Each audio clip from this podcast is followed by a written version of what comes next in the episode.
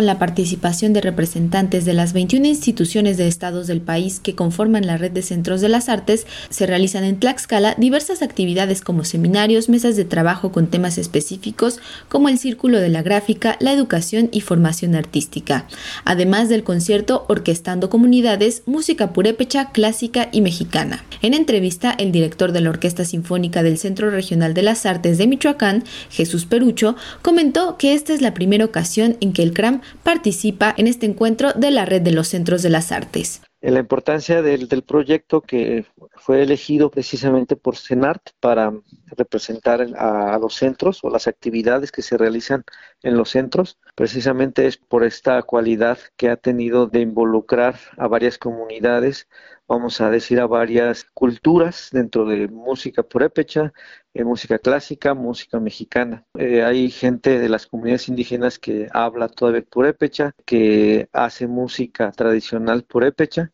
y pues en este encuentro es lo que se intenta, ¿no? Que se represente este tipo de culturas, que vamos a decir es una diversidad cultural porque se involucran muchas comunidades. Entonces el CENAR nos hizo la invitación como parte de la red de centros para este, representar este, estas actividades.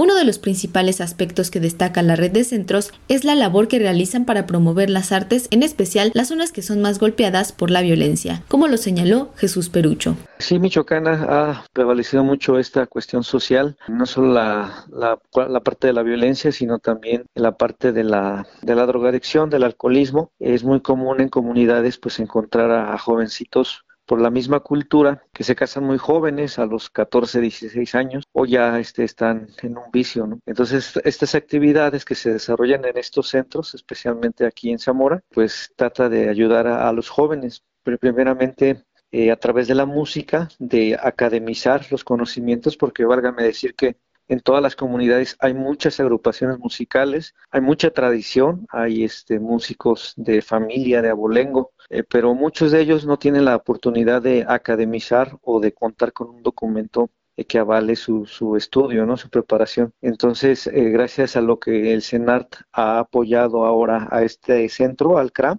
este, se ha logrado que estos jóvenes cuenten con este documento, academicen sus, sus, conocimientos y a la par este, ellos mismos empiezan a formar esto en sus, en sus comunidades, en los niños de sus comunidades. Asimismo, indicó que para el concierto de clausura que tendrá lugar este 10 de noviembre a las 18 horas en el Palacio de Cultura de Tlaxcala, sede de la Secretaría de Cultura Federal, la orquesta que dirige ofrecerá un gran espectáculo. Es un evento importante porque habla sobre las tradiciones de nuestro país, que es muy rico en, diversidad cultural.